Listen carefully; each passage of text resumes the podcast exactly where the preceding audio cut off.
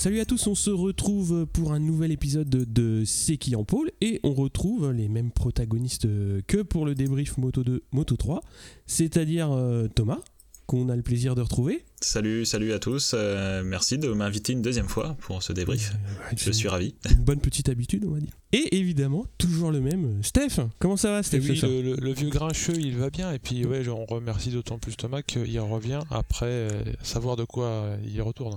oui. La première fois, ça aurait pu être euh, à l'esbrouf, tu vois, on aurait pu se faire sur un malentendu, quoi. Mais là, oui, il revient, sûr. le gars.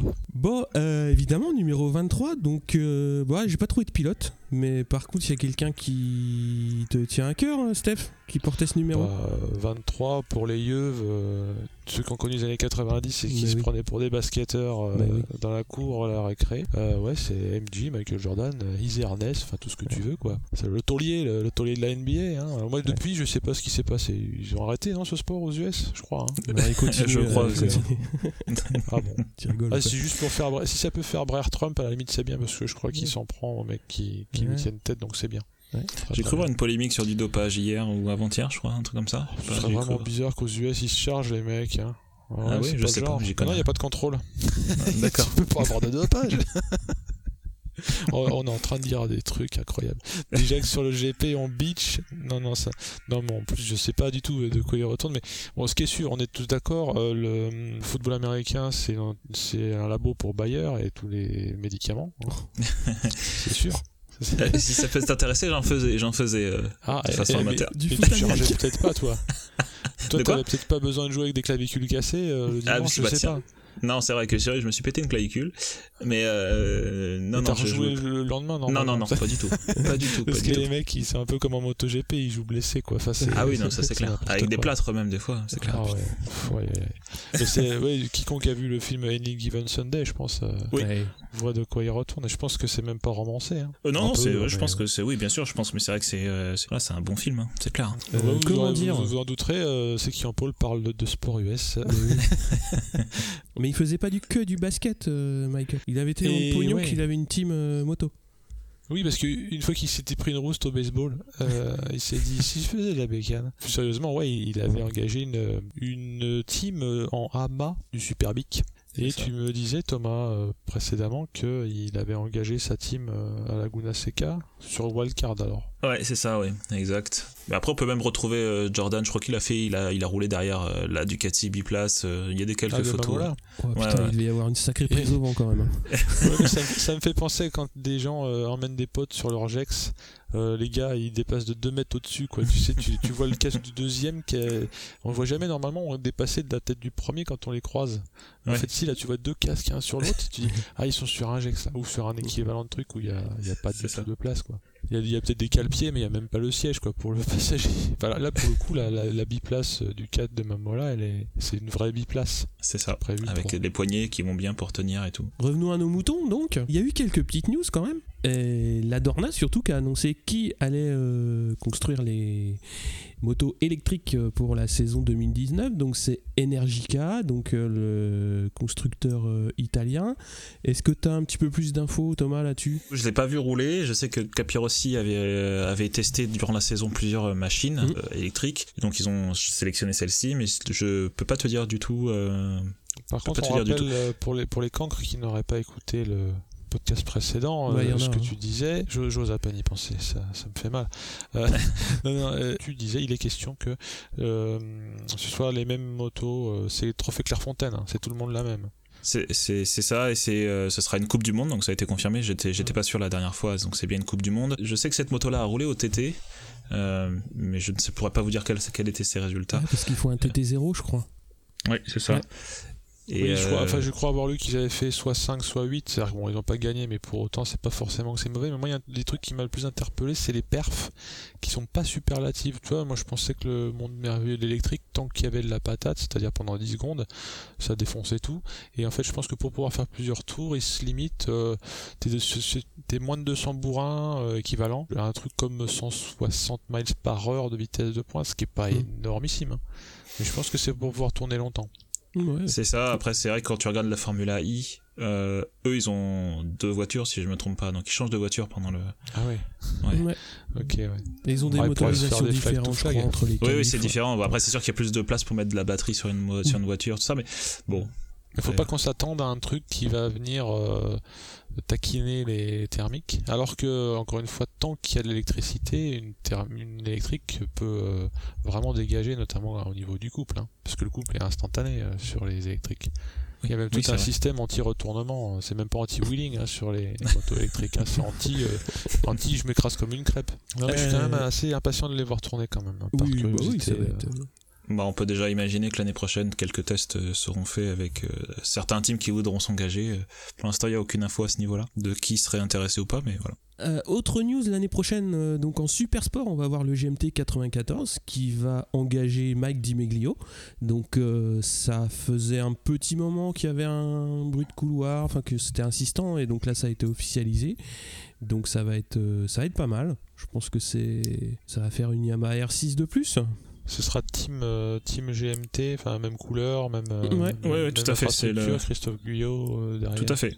En fait, c'est, c'est, on peut dire que c'est un retour, c'est pas vraiment une entrée, parce que comme euh, le GMT était déjà présent en Superbike Super Sport euh, il y a quelques années, euh, ils, se sont, ils se sont arrêtés après euh, 2009, si je me trompe pas, et ils ont ensuite, se sont su- ensuite pardon, concentrés sur, la, sur l'endurance. Et là, en voyant euh, bah, sur l'entrevue que j'ai réalisée à Manicourt avec, avec Christophe, quand il nous présentait son projet, il disait bien que c'est euh, aujourd'hui le championnat super sport se prête aux teams euh, indépendants, aux teams euh, euh, privés de pouvoir euh, performer, de pouvoir briller. Donc c'est-à-dire que n'importe quel team privé peut être champion champion du monde. Et donc aujourd'hui, il trouvait l'intérêt justement pour le pour le GMT de rentrer par le super sport, quitte à après étudier un peu comment le nouveau règlement au Superbike s'appliquera pour Mhm. éventuellement penser au Superbike ensuite.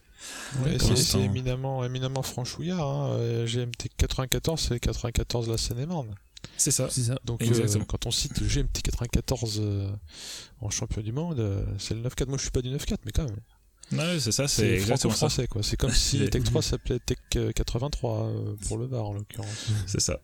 Et du coup, en fait, ça te semblait logique qu'il y ait aussi un pilote français. Donc voilà, avec Mike qui revient, enfin qui revient en vitesse après quelques années en endurance après son passage en MotoGP. Donc ça peut être, euh, je pense que ça peut être, ça peut créer de bonnes surprises. Le seul inconvénient pour Mike et pour le team, c'est qu'il y a des clashs de date hein, avec l'endurance, Mm.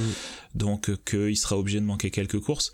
Donc si jamais il joue le titre, forcément ce sera frustrant, mais pour l'instant la priorité pour le GMT reste le, L'endurance. reste de, ouais, de terminer l'endurance, la saison d'endurance, euh, qui je rappelle est- à cheval sur deux années. Donc c'est vrai que c'est pas. C'est- Voilà. Ça facilite la lisibilité du truc. Donc du coup, il- la saison 2016-2017, euh, pardon 2017-17-2018 se, se passera en même temps que le Superbike, donc c'est pas c'est pas évident. Et donc euh, Thomas, tu rentres du super prestigio?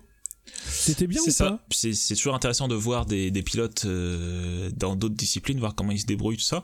Puis le dirt track c'est quand même un, une discipline assez impressionnante à voir. Euh, on annonce 4500 spectateurs contre 9000 l'année dernière. Mm. En discutant avec les organisateurs du Super Prestigio, ce n'est pas que lié à l'absence de Marc Marquez et de Brad Baker qui est aussi son son rival Ouais, et son son, rival pendant, américain euh, ouais. exactement Euh, c'est aussi lié au contexte politique de la Catalogne Ouais, c'est sûr. Et apparemment ça pèse sur pas mal de D'événements. de, manifesta- ouais, Ouais. de manifestations, d'événements, et donc apparemment, euh, ouais, l'organisateur euh, nous disait que c'était pas que Marquez. Bien évidemment, il y a Marquez, mais il n'y a pas que ça. Donc euh, voilà.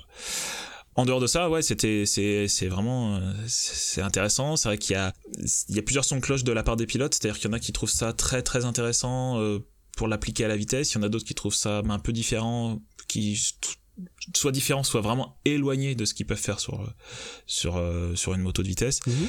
et d'autres qui euh, bah, qui ne voient que par ça quoi c'est à dire que voilà pour eux c'est comme un Marquez hein, qui ne voit que euh, Que par la glisse. qui- voilà c'est ça qui disent qui disent que justement ça c'est très bien c'est très formateur l'inconvénient aussi pour Marquez c'est ce qu'il disait l'année dernière c'est qu'il s'était trop entraîné under track under track et ça lui avait donné de mauvaises habitudes sur la moto Ah ouais, GP il a bien glissé cette année. hein.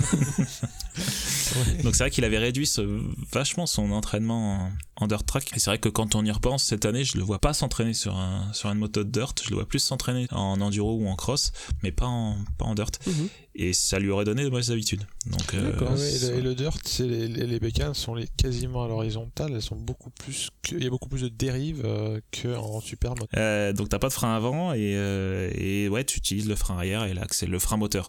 C'est pour ça que c'était intéressant de voir aussi que même si le règlement ne l'autorise pas, mais il a été autorisé à pouvoir rouler avec son deux temps, c'est Rémi Garner qui a roulé avec un deux temps ce week-end. Oh la vache. Il a roulé avec un 250 YZ. Donc Mhm. contrairement aux autres qui lui qui eux disposent de- quand même d'un plus gros frein moteur sur des 450, lui n'en avait quasiment pas. Donc c'était un peu particulier de le voir rouler et il s'est bien débrouillé parce qu'il a été jusqu'en super finale. Et que c'est qui a gagné? Ce qui, ce qui a gagné c'est JD Beach. Ouais, t'as fait une Euh, super belle photo en plus euh, de sa ouais, botte. le- de sa botte, ouais. Bon, c'était pendant les essais, ça, c'était pas pendant la course. Ouais, pendant la course, pas je suis pas allé en bord de hein, piste. faut pas le dire.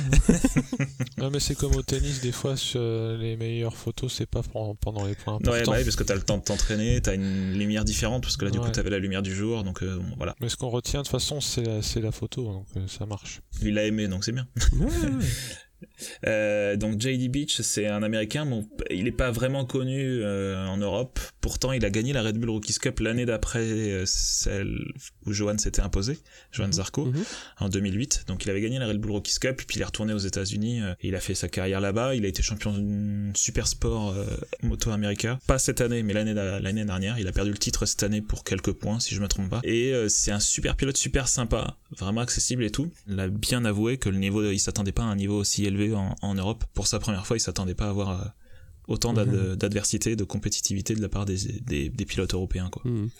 Et en, en cette saison, en ce, en ce moment un peu mou, que nous on estime mou de la saison, euh, les pilotes MotoGP ils sont relax ou ils sont déjà d'axe et ils ont pas de minutes à eux? Qu'ils Euh, sont- ils sont non la- la- l'atmosphère bah, après l'inconvénient enfin l'inconvénient c'est c'est je pense que c'est tout à leur à leur honneur mais c'est que peu importe le pilote tu peux jamais lui dire aujourd'hui tu t'amuses quand il y a une compétition en jeu aujourd'hui c'est difficile de leur dire tu roules à 75% ils sont Mm. tous à fond le super Ah, joue. ouais, il y a vraiment une atmosphère de je veux gagner je veux montrer que je peux gagner. Ce qui est normal c'est des compétiteurs dans l'âme donc forcément euh, Donc, ils veulent absolument s'imposer. euh, si, même s'ils se tapent un casse-dalle au bord de la piste, euh, ils se racontent pas des blagues. Enfin, je sais pas, je pose des si questions c'est détendu si c'est tu vois tu le paddock. plus- Oui, le paddock, Voilà, il a un peu ouais, je- plus moins temps d'axe que- qu'un jour de ça, c'est pas un paddock. Ouais, exactement. non, mais c'est un paddock. euh, c'est un le, le paddock qui ressemble à un couloir et toutes les motos sont il y en a à gauche, il y en a à droite et donc tous les pilotes se côtoient, se discutent entre eux. Donc c'est quand même plus plus sympa, mais c'est plus l'atmosphère que tu peux avoir dans un paddock de supermotard ou de Hum. ou de cross Mm. où la proximité est un peu différente, c'est moins cloisonné, on va dire. Mais tu sens quand même qu'il y a un niveau de voilà, c'est euh, Ouais, je gagne. c'est la hein, compète, quoi. C'est exactement ça. Donc c'est vrai que c'est voilà, tu sens qu'il y a quand même du niveau et les mecs ils, quand tu les vois en bord de piste, ils disent ouais ouais, ils ouais ouais. Euh, oui, ils, sont pas là pour s'amuser, oui, ouais. C'est pas juste euh, comme d'aller à faire le spring break, quoi. C'est Non, non, pas du C'est pas les vacances. Ouais, Pas du tout, mais comme dit, comme disait euh, comme me disait Johan que vous retrouverez dans le Moto Revue si vous achetez Moto Revue demain. euh, Johan disait bien que l'avantage du de rouler pendant le mois de décembre, c'est justement de pouvoir garder, de pas se ramollir, de pouvoir garder un, un niveau d'agressivité qui te permet de, de rester dans le rythme, même si effectivement après il va prendre quelques jours de repos, mais ça, ça lui permettra quand même de, de garder quand même un niveau et de rentrer dans de meilleures Mhm. dispositions pour la saison d'après. Quoi. Ouais. Euh, Steph, il y avait une autre course ce week-end, euh, bon, un petit peu plus confidentielle, mais à mon avis bien tout aussi rigolote. Bah, en fait, elle était certes confidentielle, mais il y avait, il y avait du, Ah, du beau monde. Avait du beau monde. Dès qu'il a regardé la photo qui est tombée sur Twitter du podium de la dite course, alors on va dire de laquelle en cause, euh, c'est euh, les 100 km du ranch vers 46. Euh, C'était la foire à la charcute, hein, parce Ouais. qu'on a vu que sur le podium, euh, bah, les vainqueurs avaient deux magnifiques jambons, un chacun, estampillés VR 46. Quand même, on perd pas le nord. hein. Le marketing est là. Quoi. Euh, et puis, euh, ouais, celui qu'on a vu sur le haut du podium, euh, est-ce que c'est, je pense pas que ce soit prémonitoire du tout, mais c'est c'est Morbidelli. Avec Pasini, il faisait équipe. En deuxième, Rossi et qui donc d'ailleurs Marini. Bah, Marini, son demi-frère. Ouais, son Ouais. demi-frère. Ouais, le, le nom m'échappait. Et l'ami des koalas en troisième. Non, non, mais c'est celui qui fait des bisous aux koalas. Bah oui. Euh, Petrucci et pareil euh, Alzheimer me voilà je sais plus avec qui il était mais bon euh, tous ces gens étaient qu'ils avaient autour de leur cou euh, des chapelets de saucisson Ouais. qui faisaient partie des, des lots ça me fait un peu penser à la consolante à la pétanque tu sais tu repartais avec un sifflard bah là c'était cas non par contre ce qui avait ce qui transparaissait beaucoup dans cette photo c'est que ça avait l'air de se cailler Ouais. et pourtant ils sont en Italie mais bon ouais, on est quand même en décembre hein, donc euh, à cet endroit là de la près de la mer peut-être il fait un peu froid aussi je sais pas mais bon euh, ils ont vaincu euh, le, le froid pour aller saouler les voisins de- du ranch. C'est vrai que cette course-là, c'est dommage qu'elle se passe en même temps que le Super Prestigio, parce que du coup, l'année dernière, on avait Mir qui était présent au Super Prestigio, qui a été appelé justement invité par Rossi euh, pour Ah. participer euh, aux 100 km. Donc, il y a, c'est dommage qu'il y, ait, euh, qu'il y ait ça, et c'est justement là où je voulais en venir, c'est que l'année prochaine, le Super Prestigio pourrait se dérouler à Paris. Ouf Euh, À la U Arena, non? Ouais, Ouh. exactement. Donc c'est une c'est une rumeur qui, qui, qui a été euh, pas lancée, pas vraiment une rumeur, c'est vraiment dans les tuyaux. Ouais. Ça a été lancé par euh, qui nous a dit ça euh, à nous journalistes euh, le vendredi euh, Mhm. pendant les essais libres. Effectivement, l'idée c'est c'est d'avoir le super prestigieux à Paris au U Arena, à la U Arena. Mhm. Ah, c'est là où il y a eu le Supercross. C'est Ouais. ça, et puis les Rolling Stones aussi, je crois. c'est- Ça a été Ouais, euh, non, c'est ça. mais ça a été inauguré par les Rolling Stones. C'est ça. Ah, Mick Jagger qui fait un backflip et tout. Ah putain, on serait trop. Mais du coup, c'est vrai que c'est euh, Claude Michy qui pourrait organiser le l'événement, donc le promoteur du Grand Prix de France. Ouais. Euh, et ce qu'il aimerait bien, ce serait d'avoir un Marquez et Rossi en même temps. Pouvoir euh, faire venir. euh, Chaud, hein. voilà. C'était c'est une autre info ouais, si ça se passe en France, ça, peut être sympa. Ouais, ouais, tout à fait, tout à fait. Ça pourra retourner, pourra retourner dans l'atmosphère un peu des guidons d'or qu'il y avait à l'époque, euh, Mm. avec les pilotes de Grand Prix qui s'affrontaient euh, en super mode, c'était sympa. Ouais, ça peut être euh, un bon, bon petit truc, justement, en intersaison. Ouais. Euh, donc on va passer au débrief. Avant de passer euh, au MotoGP, on va parler des Français qui ont brillé euh, dans différentes catégories, notamment en Super Sport avec Mayas, champion du monde avec 190 points devant Kenan Sofoglou 161 et Jules Cluzel avec euh, 155. Alors euh, moi ce que j'ai bien aimé sur sur Mayas, c'est surtout que bah il a donné une interview. Alors je sais plus dans quel journal, mais il était quand même vachement respectueux vis-à-vis de Sofoglou parce qu'il a reconnu. Bah voilà, enfin il, il a pas pu défendre ses chances euh, compte tenu de ses, deux blessures cette saison. Mais euh, bah, il était de toute façon champion du monde, très content d'être champion du monde, mais il, reconnaissait évidemment le, déséquilibre qu'il y avait eu à ce niveau-là. Mais euh, moi j'ai trouvé que c'était. Enfin, C'est très fair play ouais, super de fair la play, part ouais, ouais. quand on y réfléchit bien, donc euh, Sofoglou s'est blessé avant la saison, il Mm. s'est cassé euh, la main ou le poignet, je ne m'en rappelle plus, mais euh, il avait tenté de rouler. Je ne sais pas s'il avait fait les essais juste avant, parce qu'il y a les essais qui se passent quelques jours avant le, le Grand Prix, Mhm. Euh, le Grand Prix. Avant le lancement La de la manche. saison. Et en fait, il avait testé, et en fait, il avait trop mal, donc du coup, il s'est résolu à rentrer chez lui pour pour subir, je crois, une nouvelle opéra- une nouvelle opération. Mhm. Et il a pas pu faire la Thaïlande, donc juste après, il est revenu en Aragon. Et en Aragon, en fait, euh, la cour, là, le départ de la course, il s'est retrouvé un peu en milieu de peloton et il s'est fait percuter par euh, Kari Casulo, si je me trompe pas. Et donc du coup, il a déjà sa, sa saison, il avait commencé, il avait perdu, enfin, il avait euh, trois résultats blancs. Mm. Donc déjà, ça commençait mal. Et euh, mais après, ça l'a pas empêché à partir de juste après, à partir d'Assen, bah, de, de dominer quoi. Ah C'est-à-dire ouais. qu'il a quasiment pas pas lâché la première place. Donc euh, c'est vrai qu'il a bien dominé. Et puis quand il est arrivé, donc quand il y a eu Manicourt euh, au virage du 180 degrés, là, il s'est il s'est envolé. Personne n'a vraiment vu la chute. Là, ça a pas été filmé, donc on sait pas trop ce qui s'est passé. On imagine un high side. Il est retombé sur la sur la hanche. Là, il a eu plusieurs fractures. Donc il a manqué Manicourt et Gérez juste après. Et il est revenu qu'au Qatar. Il a montré quand même qu'il était euh, pas le patron parce que pour le coup c'était Lucas, mais qu'il a montré que même blessé, même si le titre était difficile pour lui, Ouais. il a quand même montré qu'il était capable d'être euh, d'être sur le podium, Mm. même blessé. Et c'est vrai que c'était une belle démonstration de force, je Ouais. pense. Mais euh, Tho- Thomas, tu pourras peut-être m'en dire plus parce que moi, Mayas, j'ai découvert cette année, j'avoue. Il a aussi un vécu et il a galéré à mort. Euh, Mayas, c'est pas un petit perdreau de l'année. Hein. C'est quelqu'un qui a été repéré en fait dans une session de roulage par Serge Nuc, euh, le chevalier Ah oui, du. Groland. le super Et en fait, euh, exactement. Donc il a été recruté, enfin détecté que très tard. Et une fois qu'il a été détecté, une f- à partir de là, il a commencé à faire le championnat de France, Mm. promo sport, et puis le championnat de France super sport, qu'il a dominé. Alors je ne sais plus quelle année, mais il avait gagné toutes les courses. Et puis après, il a essayé de faire son entrée en super sport. Euh, notamment avec le team Kawasaki Pony Express. Et en fait, ce team-là, donc il a commencé la saison, et puis le team s'est arrêté en plein milieu de la saison euh, parce que le, le, le, patron du team avait disparu, on le retrouvait plus. Il y avait des problèmes financiers, il y avait des trucs un peu bizarres. Mhm. Et, euh, et, donc là, après, il s'est retrouvé à faire quelques piges par-ci par-là, notamment avec la FFM. Il a fait quelques piges en CEV, en Moto 2. Il a fait quelques piges en remplacement, par exemple chez Tech 3, il avait remplacé Danny Kent, je me rappelle plus, mais il avait remplacé quelqu'un chez Tech 3. Puis après, il a été faire de l'endurance au GMT 94 et il a été champion du monde d'endurance pilote euh, l'année dernière, en même temps qu'il faisait quelques piges en stock 1000 pour Yamaha en remplacement de Florian Marino. Euh, je crois qu'il avait, blessé, il, avait, euh, il avait gagné, il avait fait des sacrés perfs l'année dernière en, en pige. Hein. Donc la première course, je m'en souviens, ça c'est sûr, c'est qu'il était troisième, mais en fait les deux premiers se sont strikés dans le dernier tour, donc du coup il avait gagné. et après les... quand les deux premiers tombent. Hein. Surtout si c'est Yann Pardon. c'est après le MotoGP. Excusez-moi. Donc c'est vrai qu'il a pas mal galéré pour se trouver un guidon et puis en fait là bah, il a obtenu ce guidon au GRT, euh, GRT Yamaha Official World Super Sport Team. Mais je sais que la structure du team est gérée par euh, Mirko Giansanti, mm un ancien pilote 125 qui a roulé contre Rossi si je me trompe pas. Hein. C'est ça remonte quand même un petit peu un petit peu loin. Donc cette structure là est devenue structure officielle Yamaha et, euh, et donc ils ont recruté Caricaciolo et Mayas et euh, titré la première année, donc euh, titre constructeur, team et, euh, et pilote, mhm. si je me trompe pas.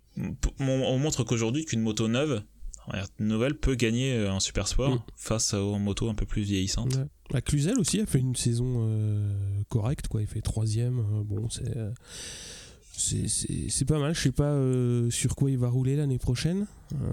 Bah, chez Yamaha aussi. Sur, dans le team NRT, Nerd Racing. Ah oui, Nerd Racing Team. On avait parlé, je crois. Donc au moins il disposera de la même machine qui aujourd'hui, enfin une top machine, quoi. Mmh. Une machine qui est, euh, qui est récente. Voilà. Et donc euh, je pense qu'il aura ses chances. Mais euh, ouais, mais du coup tu, on va retrouver aussi Sofoglou, on va retrouver donc Maya sur la même moto, sur la même moto, qui lui aura une année d'expérience sur la Yamaha, contrairement aux autres qu'on n'aura pas, qui découvriront la Yamaha. Mmh. Euh, Puis on aura voilà. avec le GMT. C'est exactement ça. Il y a Krumenacker qui revient aussi, qui était en Super Sport il y a deux ans, mhm. qui était en Superbike cette année, mais qui s'est blessé et qui revient en Super Sport l'année prochaine.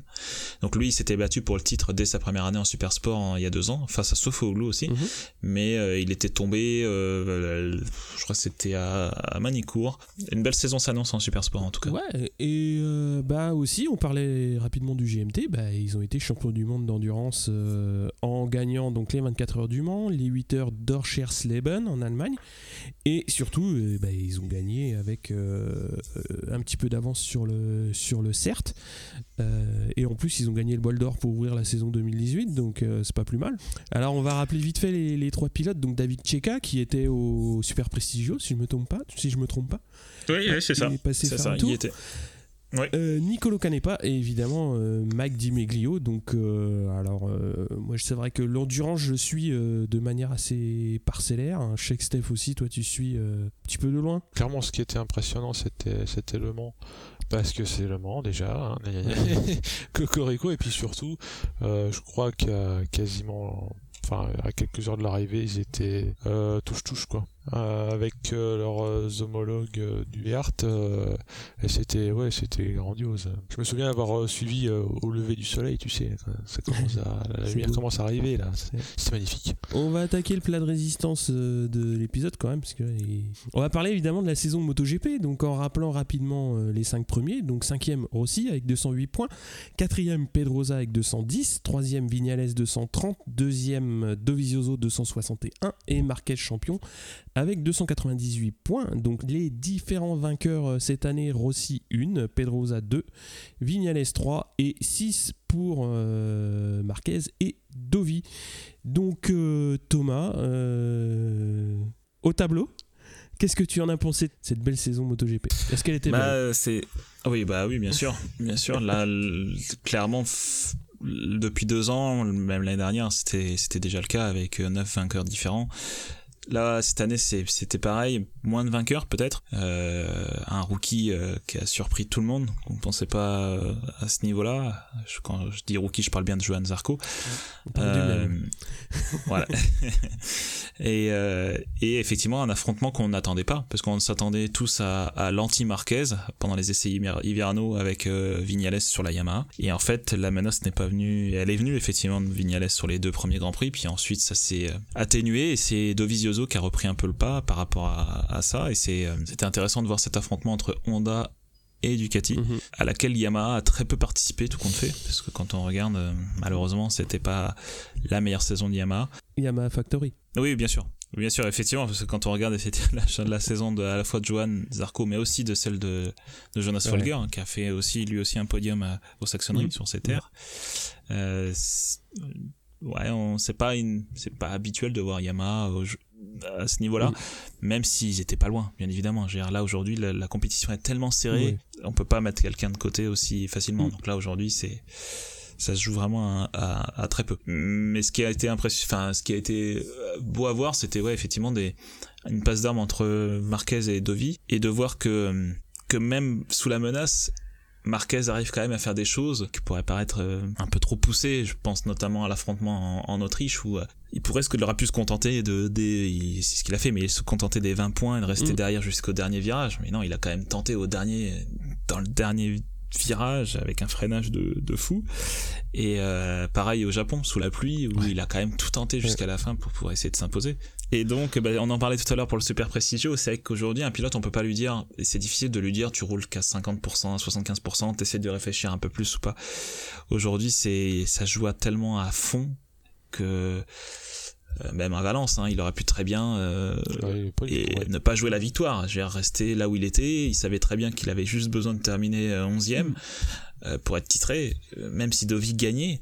Donc voilà, mais il a quand même rien lâché parce qu'il voulait montrer qu'aujourd'hui c'était lui le patron et il a réussi à le montrer, je pense. montrer qu'il était là et que même sous la pression, il était toujours là. Mm. Ouais, mais c'est à l'image de la saison hein, d'ailleurs. Ouais, ouais, c'est difficile aujourd'hui de faire un bilan en quelques mots. Saison. quand j'y pensais dans le conducteur, euh, fouillaille, hein. c'est vrai. quel bout tu l'attrapes. Hein. oui, et puis t'as as aussi du Rossi à Seine, bon, bah, et puis euh, Le Mans était pas. Le Mans c'est quand même pour Vignales. Hein. Oui, bien sûr. Euh, puis Rossi, il est, Rossi, il est deuxième avant de chuter au Mans. Clairement, il, il, domine les deux la course du Mans. Jusqu'au Mans, c'était pas du tout prévisible qu'il finirait autant en demi-teinte avec Chupoli. Hein. Et Le Mans, ouais, c'est la, c'est la cinquième course où tu t'as fait un, petit tiers de la saison, quoi. Ouais, c'est ça. Pourtant, ça n'a pas empêché aussi de gagner euh, pas loin après, hein, quand il a gagné à Seine. En quelques mots, c'est difficile à, résumer, mais ça reste une saison euh, top. Aujourd'hui, avec le règlement, la possibilité pour les, les, les nouvelles équipes, les nouveaux constructeurs, je pense à KTM, de pouvoir arriver, de pouvoir faire autant de développement aérodynamique qu'ils le souhaitent, mhm. avoir un peu plus de moteurs que les, que les équipes déjà en place, de pouvoir faire du développement. Contrairement aux autres équipes qui, elles, sont, leur moteur est gelé pendant toute la saison, qui n'ont pas le droit de refaire des modifs sur les moteurs. Aujourd'hui, le règlement est vraiment euh, abouti et permet d'avoir ce niveau de compétition qu'on a aujourd'hui.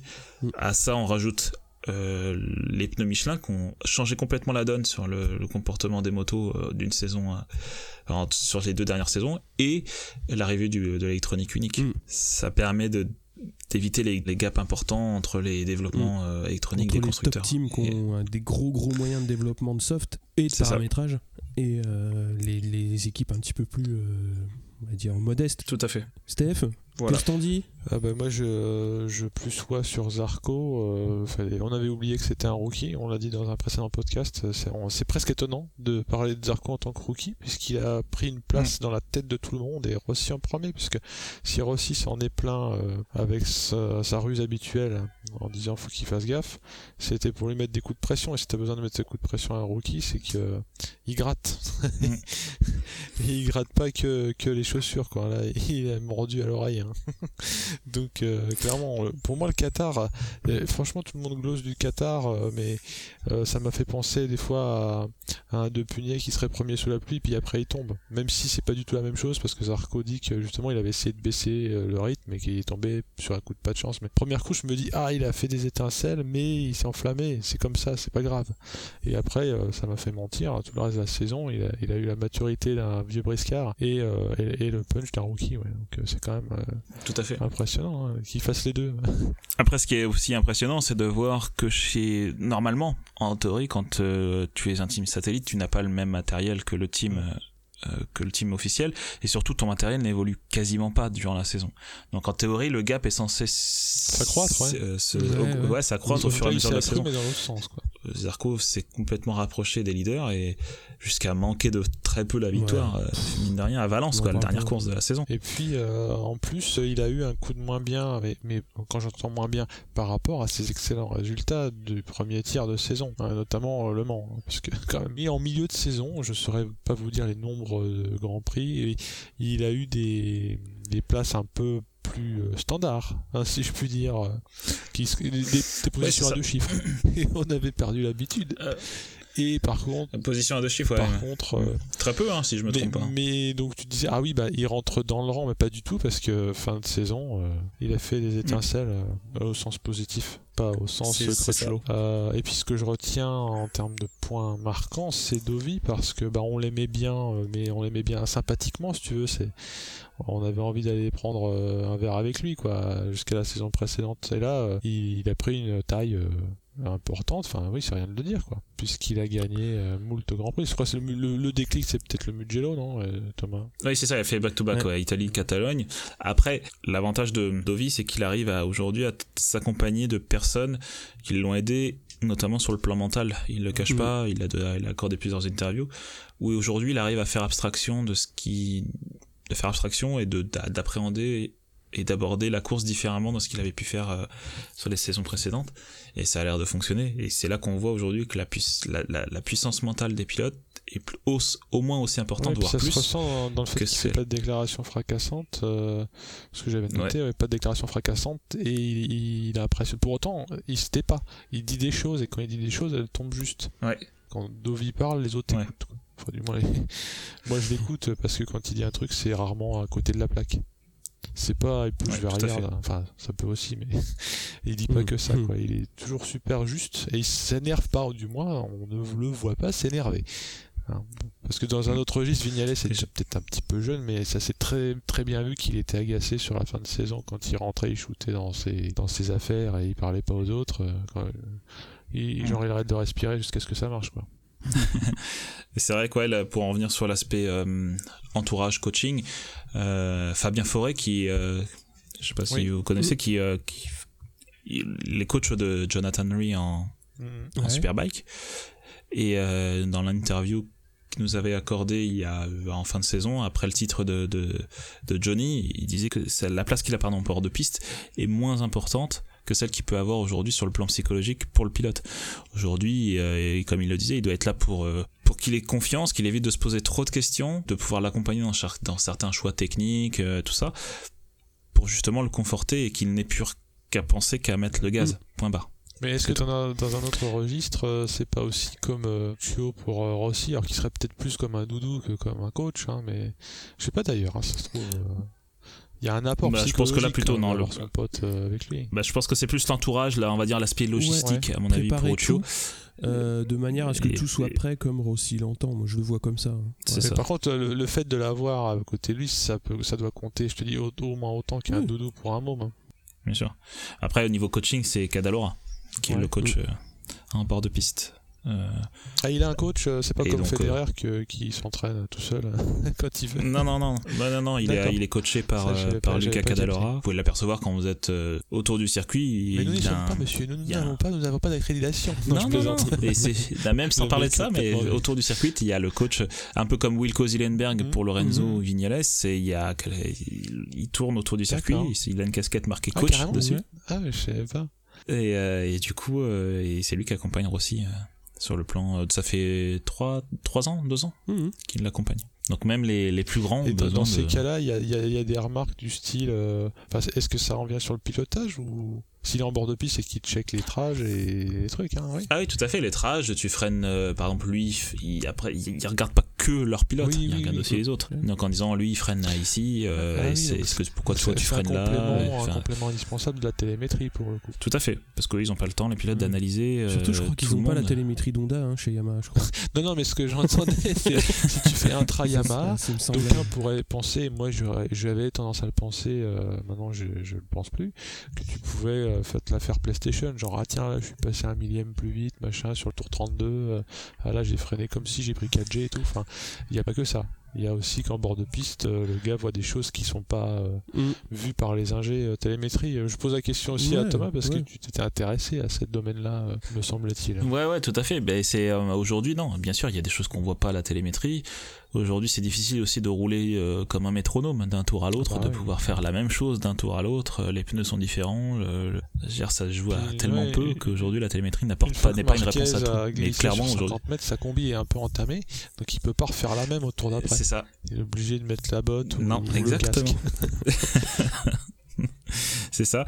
Non, et puis euh, après, pour être juste, on dit, on, normalement, on devrait pas dire télémétrie, on devrait dire c'est acquisition de données. Parce qu'elles sont Euh, stockées, ça, le- euh, le petit coup- le petit sur coup. la bécane, elles sont ouais. après, comme sur les Ducat euh, quand ils avaient mis la clé Euh, USB sous la selle euh, sur les trucs de, de piste de route. En fait, ouais, elles sont reçues, les, les données ne sont pas envoyées automatiquement. euh, Elles sont chaque tour. après. C'est ça. Euh, mais Non, bon, c'est important parce que ça, important, ça veut euh, dire parenthèse. que on va pas vers une dérive. Ah là, j'ai une oreillette et le mec dit euh, enrichi de 2% euh, parce que ou, ma- ou mapping 8 par exemple. Par contre, euh, ce qui est faisable, c'est ce que disait Crutchlow à un moment aussi, c'est que la moto s'auto-évalue, notamment en termes de conso, et disent euh, Bien sûr. parce que tu consommes trop, donc. euh, Mais ça, c'est normal. C'est même pire que ça. C'est- même pire que ça. C'est euh, alors je sais pas aujourd'hui. Je sais qu'à l'époque c'était le cas. Dans le GP Racing que tu devrais avoir euh, sous les yeux, euh, Ouais. Cyril, tu, tu devrais. Euh, y a, j'ai fait une partie sur la sur la gestion des pneus.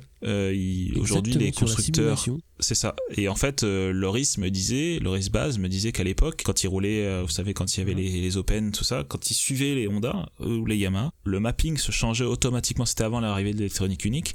Le mapping changeait automatiquement de telle sorte que le que ça Ah. Usait moins les pneus. Automatiquement, à partir du moment où tel angle, tel machin, le mapping changeait automatiquement. C'était plus au pilote de prendre la, la décision de dire ah, je vais changer de mapping parce que là aujourd'hui, je- enfin là, je pense que je consomme un peu trop ou peut-être qu'aujourd'hui mon pneu, enfin que à ce moment-là mon pneu est un peu trop, un peu trop usé, donc du coup je vais changer de mapping. Et ça c'était justement avant l'arrivée de l'électronique unique où la, les algorithmes étaient tels qu'on pouvait faire en sorte de pouvoir euh, changer facilement. Enfin, facilement, automatiquement, Mhm. pardon.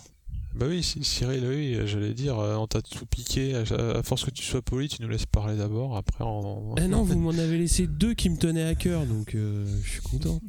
je vais faire quand même, euh, bah, je vais faire comme tout le monde. hein. Zarco, évidemment, euh, euh, une saison euh, énorme. Enfin, pour euh, pour un rookie dans une équipe satellite, j'en avais déjà parlé, je crois, au point mi-saison. Mais voilà, quand il quand chute au Qatar et qu'il promet, non mais vous inquiétez pas, on sera devant bientôt. Enfin, on, sera à nouveau devant dans la saison. Et moi, j'y croyais sans y croire, mais il a montré euh, bah, voilà, qu'il avait vraiment euh, pris la mesure d'une part de sa moto, parce que c'est jamais facile de, monter en, catégorie, et surtout qu'il, était vraiment euh, bah, sur sa fin de saison, il a joué, il a joué très très haut, hein, puisqu'il est en première ligne quatre fois sur les, derniers Grands Prix, il fait deux podiums sur les quatre dernières courses, il n'y a pas grand chose à dire de plus, quoi. il est vraiment bien.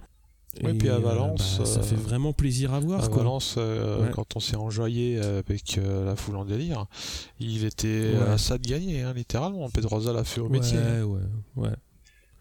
Ouais, c'était une super Ah oui, oui, ça, course de sûr. sa part. Elle est ultra bien gérée.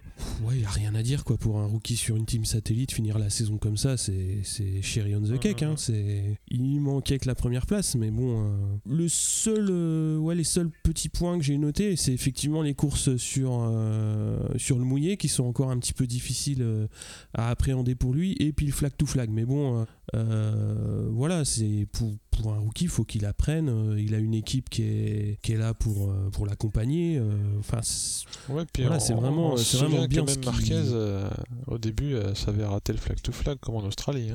C'était pas de la pluie, mais c'était Ouais, des voilà, qui s'usaient. Il, il avait raté son flag to flag. Drapeau noir. euh, ouais, il y a une course aussi, moi, qui m'a qui m'a fait un petit peu mal au cœur quand j'ai revu son bilan. Bah, c'est quand il fait euh, 15e euh, à Rimini. Ouais.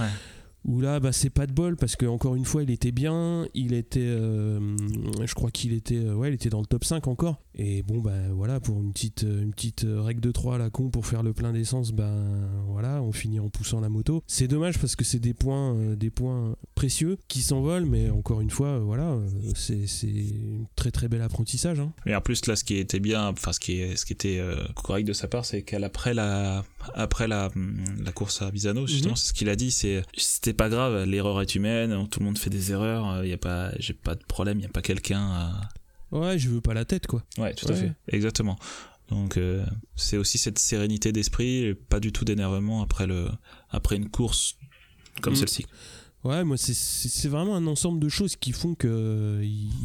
Enfin, tu te dis comment il peut faire mieux l'année prochaine, et quand tu regardes la saison, tu te dis, bah, il y a toujours moyen de faire mieux. Il suffit qu'il gère un peu mieux ses courses mouillées, euh, il fasse un peu mieux de flag to flag, un tout petit peu moins d'erreurs, et, il y sera, quoi. Et c'est vraiment chouette de se dire, hein, déjà là où il est, c'est bien, parce que je pense que en début de saison, ses objectifs, ils étaient peut-être pas aussi haut. Je pense qu'il visait le rookie de mm. l'année, mais euh, certainement pas sixième au général. Et euh, bah, surtout, euh, il, a fait, il a fait un bon petit paquet de podiums. Hein. Et encore moins de pôles. Ouais, deux pôles. Oui, oui, c'est clair. deux pôles, c'est. Mm, sur une, sur une satellite, c'est pas mm. gagné. Hein.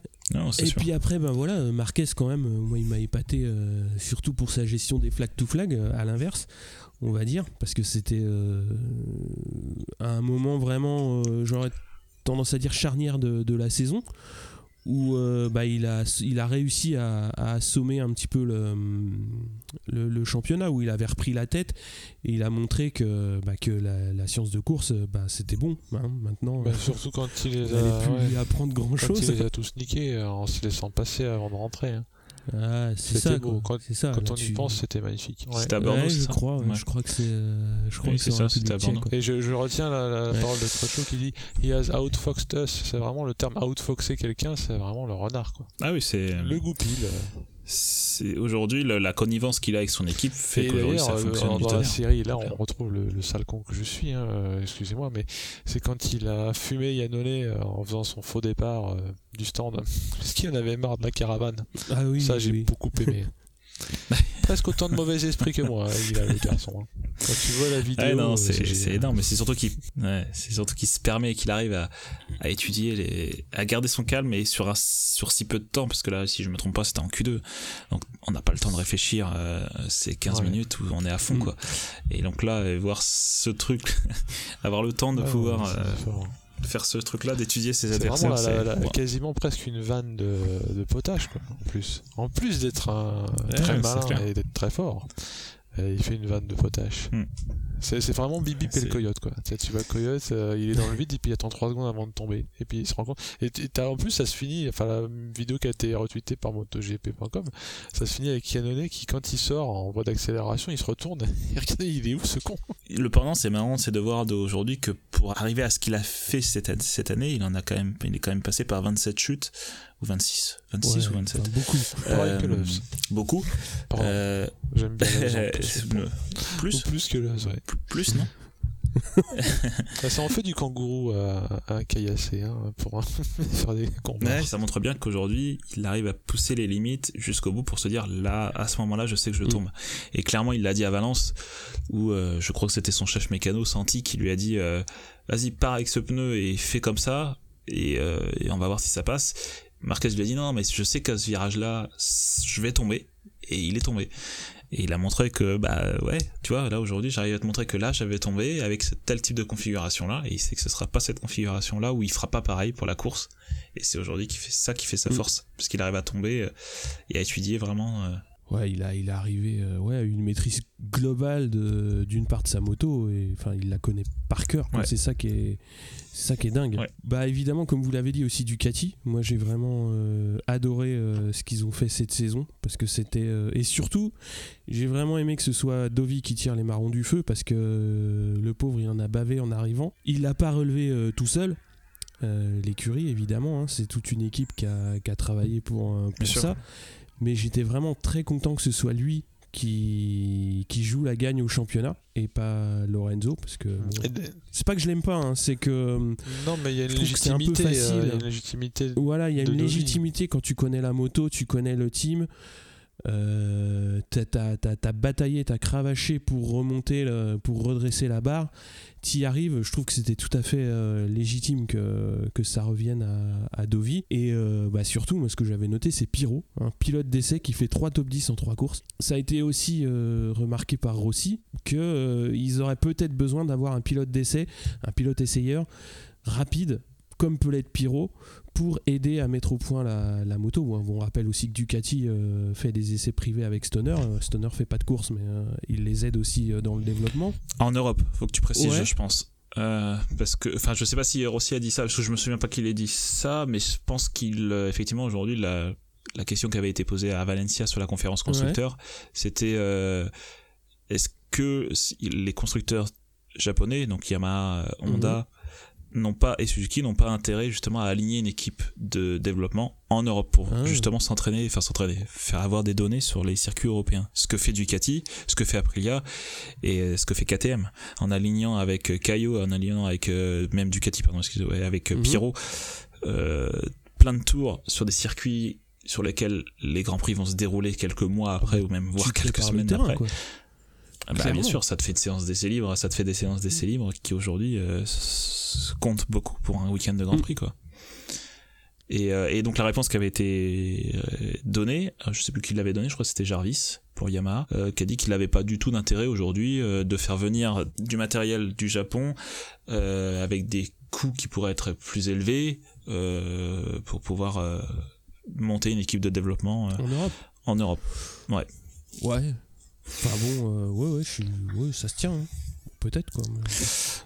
Ouais, ouais, après, c'est. Voilà. Ducati, euh, il y avait eu une précision, enfin, c'est pas Crechot qui voulait faire une précision, il participe pas à notre podcast, hein. mais je me souviens, ça me, ça me rappelle qu'il a chanté les louanges de Dalinia et de tout Ducati en disant que bah, de son passage qu'il avait apprécié, même s'il fut court, chez Ducati, pour lui c'est l'écurie qui bosse le plus. Alors, je sais pas si ça a beaucoup plus chez Honda qui dit ça. Pareil, c'est une traduction, c'est une reprise d'une interview. Hein. Mais euh, a dit que ouais, connaît personne qui travaille aussi fort que Dalinia et ses boys. Et qu'ils ont donc largement mérité leur, euh, leur burst de cette année. Est-ce qu'ils seraient pas en train de ressasser, de dire tiens si j'étais pas parti, je ne sais pas. Non, je pense qu'il est bien aujourd'hui, il, a signé pour, euh, pour euh, être contrat HRC, c'est ça. Non, je pense pas qu'il regrette au sens littéral, mais quand il se retourne sur ce qui s'est passé quand il y était et qu'il voit là les résultats, il se dit tiens, ça s'est passé quoi. Mais juste euh, pour, pour, rebondir sur l'aspect positif de la saison, c'est aussi KTM cette saison qui faisait son entrée permanente donc cette saison qui a fait quand même quelques bons résultats, notamment avec euh, Caillot. tu soulignais tout à l'heure euh, Cyril la... ouais, en wildcard, tu soulignais mm. Pyro. Euh, Caillot a fait quand même quelques trucs aussi bien sympas. Non, et qui avait bien roulé. Et puis du coup, l'avantage, c'est que euh, KTM avait demandé, grâce à ses résultats entre guillemets, avait, avait demandé à pouvoir faire 5 wildcards l'année prochaine.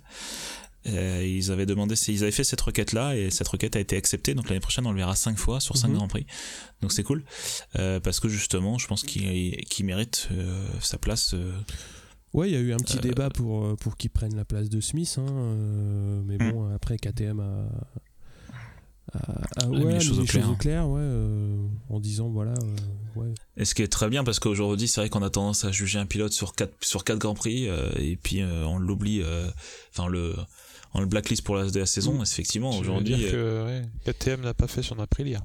Voilà, par exemple, tout à fait. Bon, on y reviendra avec, plus tard euh, à KTM, parce que moi j'ai un, autre point de vue. Steph, euh, tes ah, petites déceptions. Je vais faire mon grincheux parce que c'est quand même mon fond de commerce. Euh, la pluie, tout le temps, si j'y repense, ça c'est peut-être parce qu'il pleut tout le temps en ce moment et que tous les jours je suis rincé quand je vais au taf. La pluie, beaucoup de pluie cette saison je dis tout le temps, mais beaucoup, notamment au Qatar, la bonne blague, et pas qu'un peu, 3 mètres d'eau. Ouais, c'est vrai que ça rebat les cartes aussi, c'est pas que négatif, mais des fois t'aimes bien voir des, des bastons sur le sec. Où est-ce qu'ils se sont bastonnés comme des salauds? C'était en Australie, non? Le, Où il y avait, de la gomme. C'est la foire d'empoigne. Hein. moi, j'aime, préfère les, les, grands prix comme en Australie, tu vois, que sous la pluie. Mais Avec des mouettes sur le casque et, tout. de la gomme. Tu, chacun demandait à qui était la gomme qu'il y avait sur la combar, quoi. Littéralement. C'est du temps assez arco ça. Euh, voilà. Après, euh, donc euh, bon, ça c'est juste en tant que spectateur cuit dans le sofa. J'aime mieux quand c'est sec. Ça n'engage que moi. Crutchlow, pareil, je l'avais, je l'ai en sympathie cet homme-là parce qu'il avait fait une super saison l'année dernière. en plus, quand il l'ouvre, c'est toujours assez marrant. Des fois, c'est pas toujours intelligent, mais c'est des fois il dit Jean-Claude Van mais des fois il dit des trucs, il lâche des, il lâche des trucs. Jean-Claude Van Un peu quand même. Euh, non mais globalement, c'est un mec entier. Hein, enfin, c'est un peu pipeau ce que je dis hein, quand je dis entier, mais euh, il n'y a pas de robinet d'eau tiède quoi. Voilà. Sinon il y a il y a Noné parce que en début de saison euh, déception parce que ben on, des fois on fait des blagues sur lui, mais on lui veut pas de mal. En début de saison et, et jusqu'au trois quarts de la saison, c'était une catastrophe sans nom. Avec justement les polémiques qui sont arrivées, avec son team qui a commencé à dire qu'il avait fait des choix de merde en pré-saison. Euh, de ce que j'ai pu lire. Pareil, Thomas, si je dis des grosses âneries, tu me fais, tu me red flag tout de suite. Hein, non, non, non, c'est exactement ça, parce que justement, la, la question, enfin, le, quand tu reprends les tests de Jerez, euh, juste après ceux de Valencia, euh, la question qui se posait, justement, et c'est pour ça qu'ils ont fait venir Gintoli pour les pilotes d'essai, euh, c'est de pouvoir choisir le moteur qu'ils vont prendre pour la saison prochaine. Parce que ça, c'est un choix crucial sur lequel ils se sont trompés cette saison. Donc, euh, après, euh, Folger, c'est pas une vraie déception parce qu'il a fait du super boulot, mais comme il n'a pas pu confirmer son super milieu de saison, il a, il a commencé très diesel hein, par rapport à un Zarco qui était limite flamboyant. Et puis, vaste communicant, quand Zarco a un peu accusé le coup, Folger s'est révélé littéralement, notamment la course chez lui, hein. mm. pas chez lui, oui, dans son pays, en Allemagne. Euh, et il a d'ailleurs eu la sagesse de pas essayer de faire le dépassement de trop. Il, il s'est contenté, c'est moi l'expression, de la deuxième place. C'est assez fort quand même aussi. Hein. Pour un rookie aussi, c'est un rookie, hein, si je ne m'abuse. il est venu, il est arrivé en même temps, les deux sont arrivés avec leur valise. J'étais que trois en mode Rémi sans famille. Et, euh, et par contre, ouais, euh, méga boîte qui s'est prise. On, sait maintenant que c'est pas Brembo, on sait pas pourquoi, mais il s'est pris une chute à beaucoup de vitesse de kilomètres heure, hein. peut-être pas 300, mais 200 et quelques. Enfin, ça compte plus à ce niveau-là. Mais... Et puis bon, il a eu un pépin de santé euh, à base de mononucléose ou un truc du style, un truc pas cool, quoi. Donc euh, c'est un peu euh, sur tapis vert ou sur tapis médical qu'il a pas pu finir la saison plutôt. Mm. Leur déception, est-ce qu'on peut, oui, Rossi, parce que bon, bah, tu me connais, hein. pas du tout objectif comme tout VR46 boy, bah voilà. L'avoir vu en tête du championnat à un moment et s'être dit, pour ma part, que c'était trop tôt tu vois, il faut, faut pas être en tête trop tôt. Hein. euh, ou alors, faut vraiment doser tout le monde, comme Marquez en 2014. Donc là, bah voilà, ça s'est pas bien passé. Puis on l'a vu, hein, que le duo Rossi-Vignales est, est tombé de carré aussi là. Et avec tout ça viennent les interrogations. Et mon châssis, il est pas bien et tout. Enfin bon. Mm. Donc c'était triste comme spectacle, même si Rossi reste sympa. Hein. On n'est pas en train de pleurer, mais euh, c'était pas, c'était pas la joie pour les Rossi fans comme moi. Vignales a fait son bébé cadeau, mm. comme je le disais précédemment, euh, mais ça, ça peut être aussi imputé à son jeune âge. Hein, euh, quand ça va pas, ça se voit. Et mine de rien, pour le mind game, c'est pas bon. Un, un truc que, fait pas, que ne fait plus Rossi que ne fait plus Dovi, laisser transparaître l'adversité. Ou même à Lorenzo, quand on en reparlera plus tard, mais euh, quand ça allait pas, il a fait bloc avec lui-même et avec la team. Euh, voilà, on Vignales c'est un peu bébé Cadom, mais, mais bon, il s'en remettra, je pense. Et puis Loves et Aprilia, ouais, ouais. Après, après, juste pour rebondir sur sur euh, sur Vignales, je suis d'accord sur le principe qu'effectivement il soit, il, il ait été déçu et puis qu'il se soit un peu énervé en fin de saison. Faut pas oublier qu'il était, euh, enfin qu'il est rookie chez Yamaha. Et effectivement, quand il y a des choix qui sont faits, je pense qu'il peut être pas influencé, mais que l'expérience de certains de son entourage, notamment chez chez Yamaha, et puis influencer ses choix liés à lui aussi. Quand tu es jeune et que tu arrives dans une, dans une nouvelle structure, si on te dit tel ou tel châssis ou tel ou tel réglage ne sont pas les bons, t'as tendance à ah croire ceux qui ont plus d'expérience que toi. Oui, et puis surtout qu'il a gardé euh, la totalité de la team de Lorenzo, donc il connaissait la bécane, enfin l'équipe connaissait bien la bécane, donc euh, t'as tendance à, à, écouter, effectivement, comme tu dis. Mm. Oui, donc euh, ouais. non, pas du tout, mais si on peut compléter. C'est d'autant plus déroutant pour lui que comme ça avait commencé super fort, de remettre en cause des réglages, c'est quasi impossible finalement. Si tu fais deux victoires au début de la saison, ah, bien sûr, plus le Mans, mm. euh, donc bah, j'aurais pas aimé être à sa place. Euh, sauf pour piloter une super bécane. Non, puis en plus comme il a, mis, il a été ouais, et puis en plus comme il a été mis entre guillemets sur un piédestal avec une certaine pression avant même que la saison commence en le posant comme un anti-Marquez.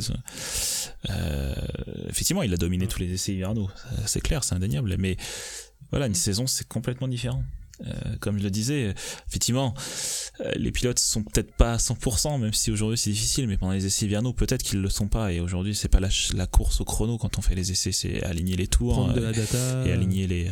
exactement.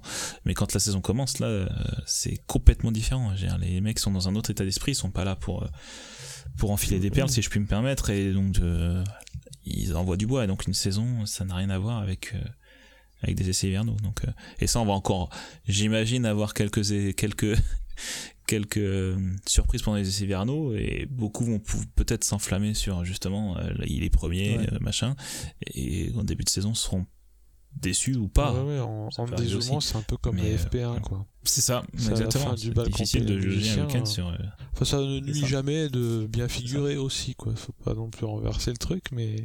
Ah non, mais de toute façon, c'est. Ah, voilà, aujourd'hui, c'est clair que la chasse au, la chasse au chrono, c'est bien, mais je veux dire, c'est.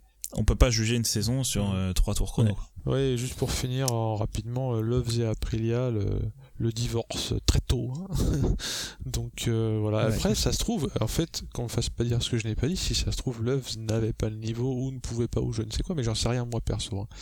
Mais nous, on a eu l'impression en tant que spectateur de base que euh, Aprilia avait vite fait un trait sur. Quoi. Est-ce qu'il y a d'autres raisons? On ne sait pas.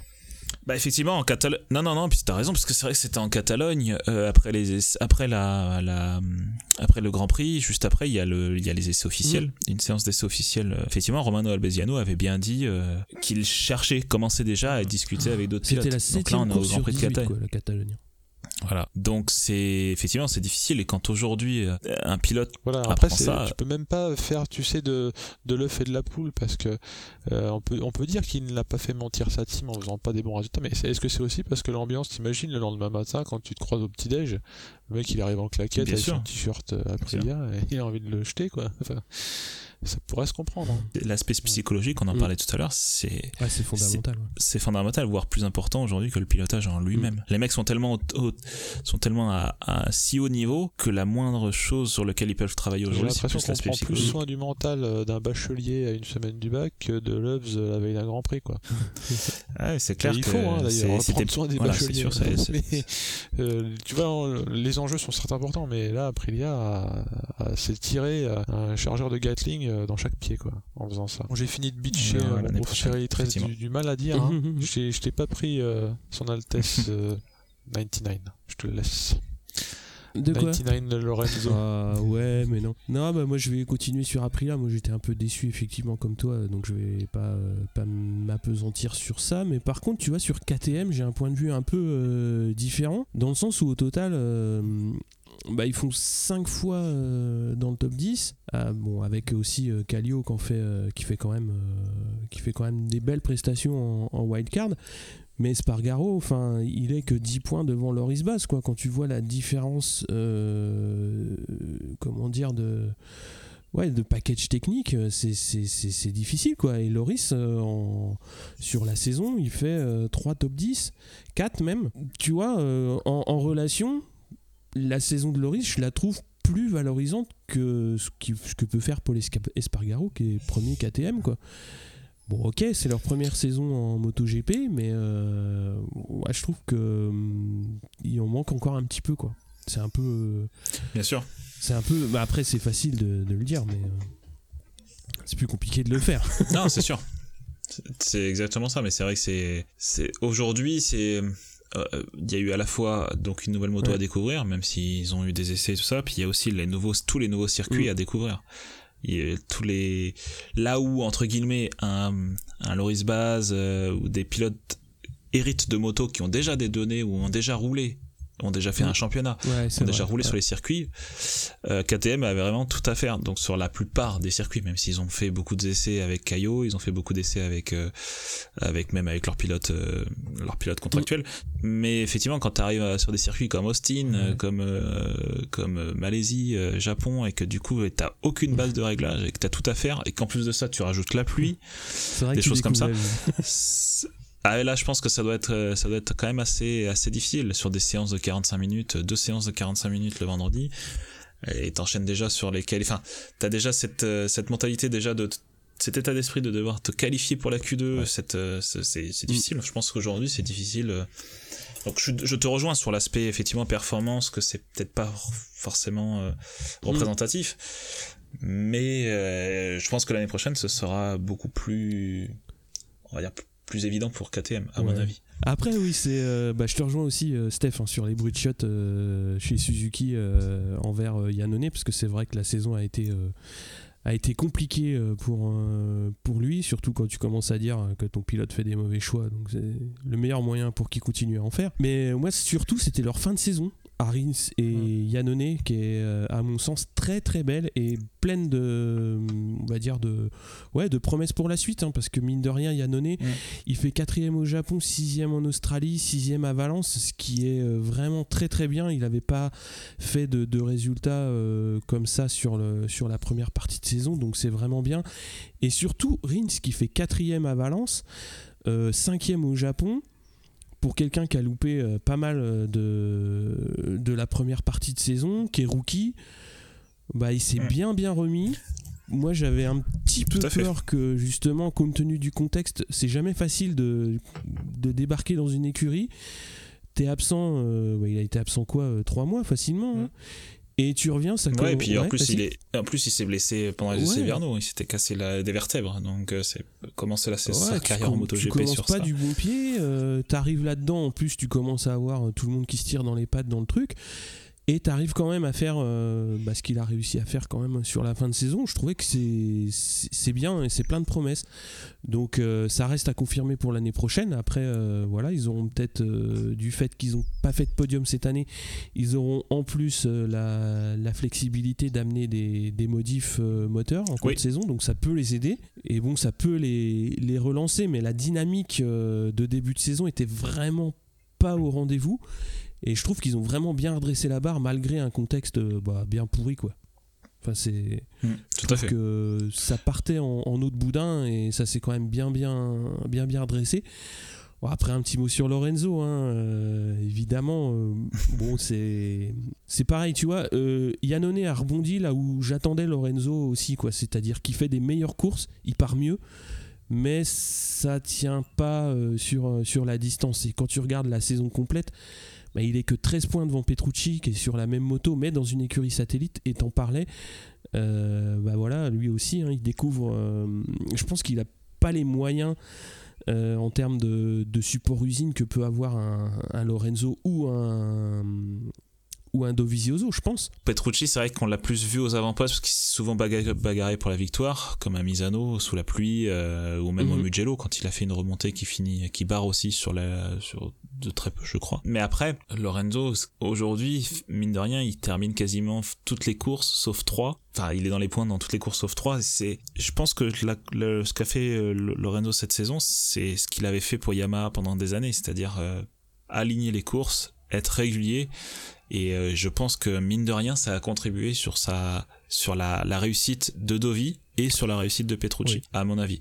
Après, je n'ai pas les données, je n'ai pas du tout, je j'ai rien mhm. sous les yeux, c'est que du un avis personnel. là pour ça, et, hein. euh, et, je pense que euh, ce qui a manqué en partie aussi à Yamaha cette saison, c'est ça, c'est d'avoir un, un mec qui aligne les tours. On parlait de la télémétrie, acquisition de données tout à l'heure, quelqu'un qui est capable de faire un tour, deux tours similaire. Je pense qu'il n'y a pas meilleur qu'un Lorenzo.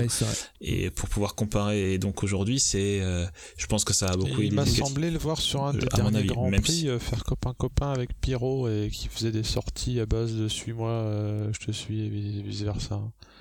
Ouais, puis Pierrot aide beaucoup, a beaucoup aidé en tout cas Lorenzo en bord de piste cette saison. donc ils se sont beaucoup beaucoup entraidés à mon avis. Ouais, je pense qu'ils s'entendent bien. Bon l'année prochaine il sera coaché par par Debon mais euh, si je me trompe pas, l'info est mhm. sortie tout à l'heure, je crois, enfin officiellement. Ouais, ouais ils s'entendent bien et je pense qu'aujourd'hui, euh, travailler de, de, de, voilà, être euh, cul et chemise avec le pilote, le pilote de développement, je pense que ça peut être que bénéfique pour la marque, ouais, bah clairement.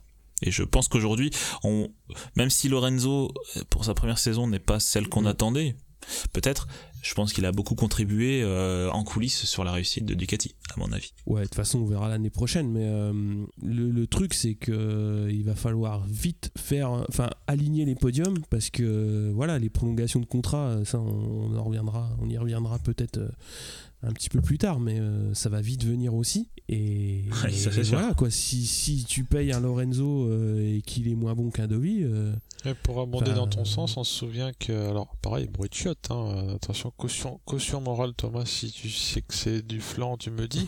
David Etardozzi aurait été soufflé dans les bronches. façon taulier de Lorenzo parce qu'il se tapait la honte à, la cave au calife hein, en début milieu de saison hein.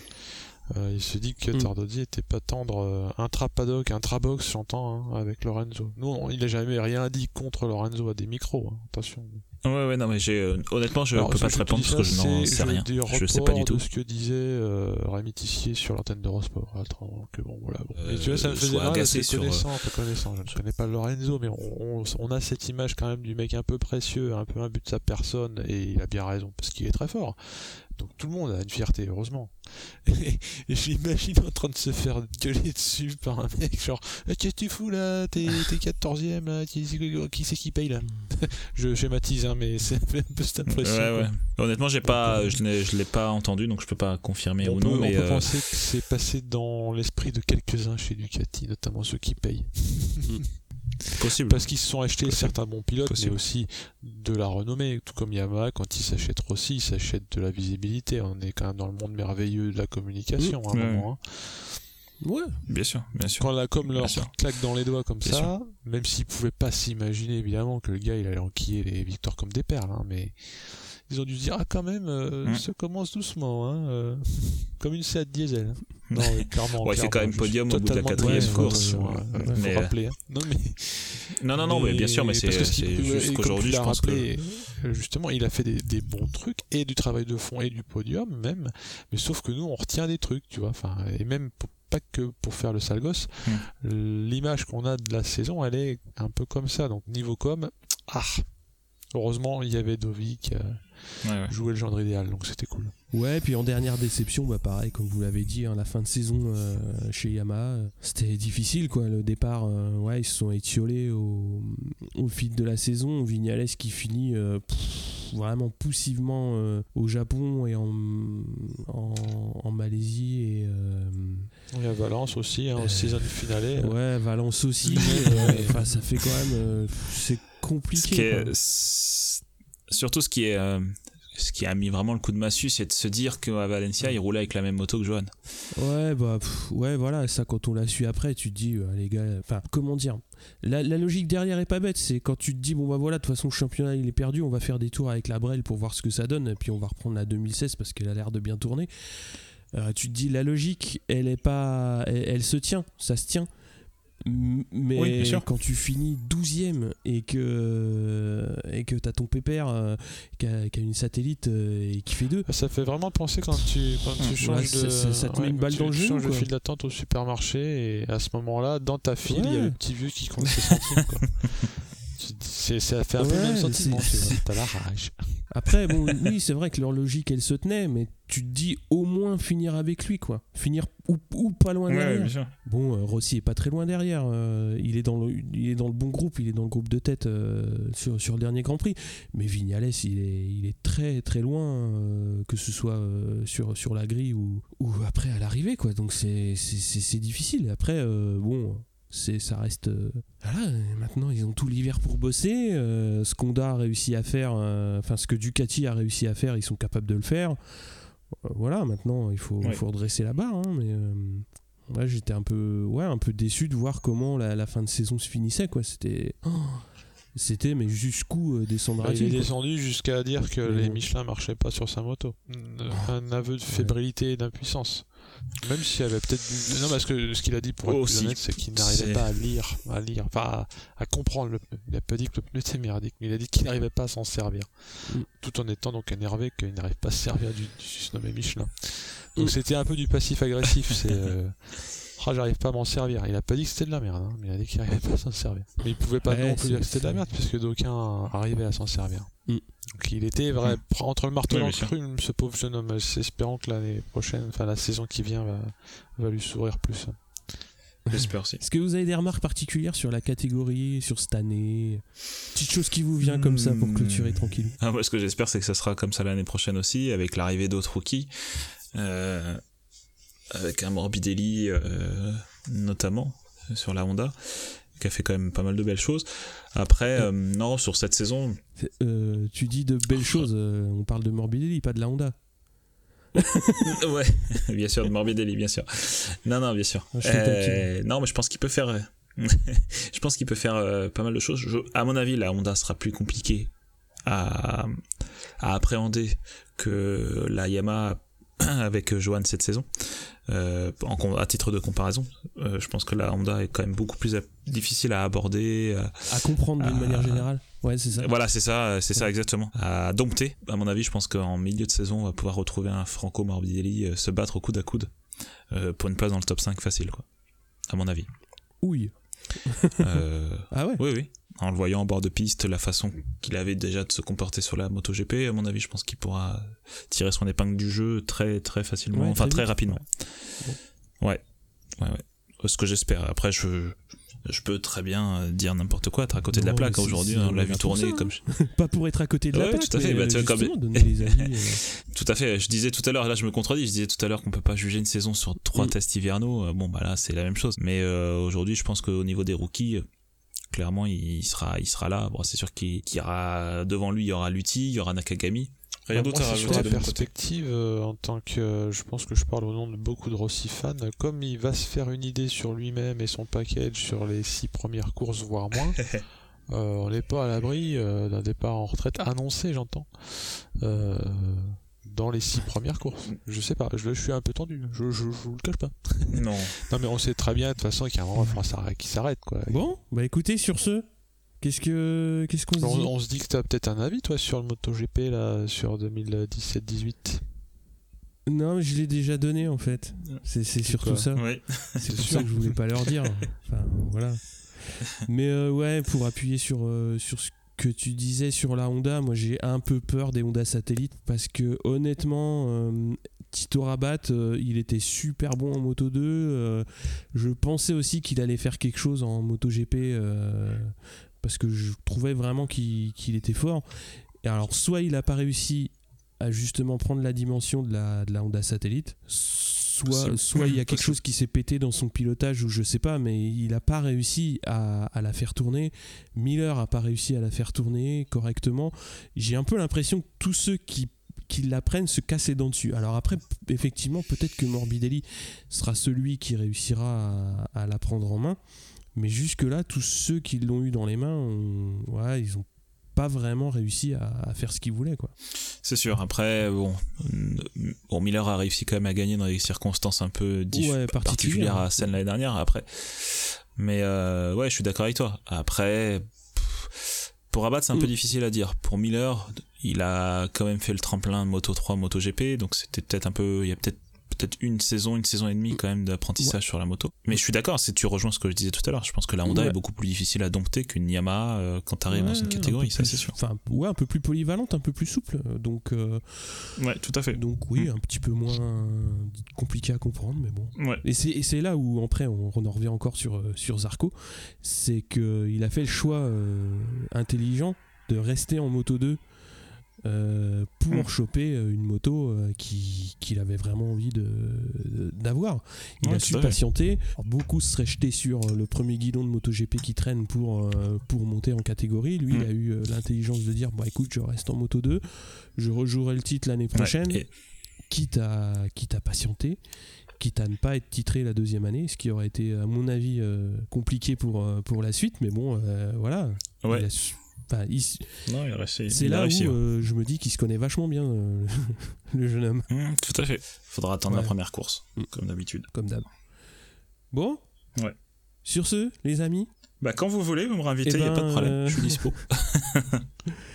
Euh, on en reparle après. non, parce que là, on va, on va Ouais. complètement mélanger les de pistes et l'ordre des répliques, tu sais, faire des espèces de montages improbables, euh, comme parfois ils s'amusaient à faire. Il y a juste des bribes, en fait. Et on va mettre des phrases, ou alors on passe à l'envers et on entendra Satan, tout ça. ah oui, il faut pas sous-estimer la force de montage. Bon, Oui, arrête non, de digresser. Excusez-le, excusez-le. Non, mais je trouvais que c'était un peu sérieux là. et En même temps, on est obligé d'être un peu sérieux parce qu'on débriefe des trucs euh, sur une année. Il y avait du biscuit, il y avait un paquet entier de spéculoos. hein. Il y avait plein de choses à dire. Donc, euh, en termes de biscuits, il y avait ce qu'il fallait. Ouais. Bon, allez. Sur ce, Salut à tous. à l'année prochaine. Ciao. Ciao. Allez, salut, salut, salut.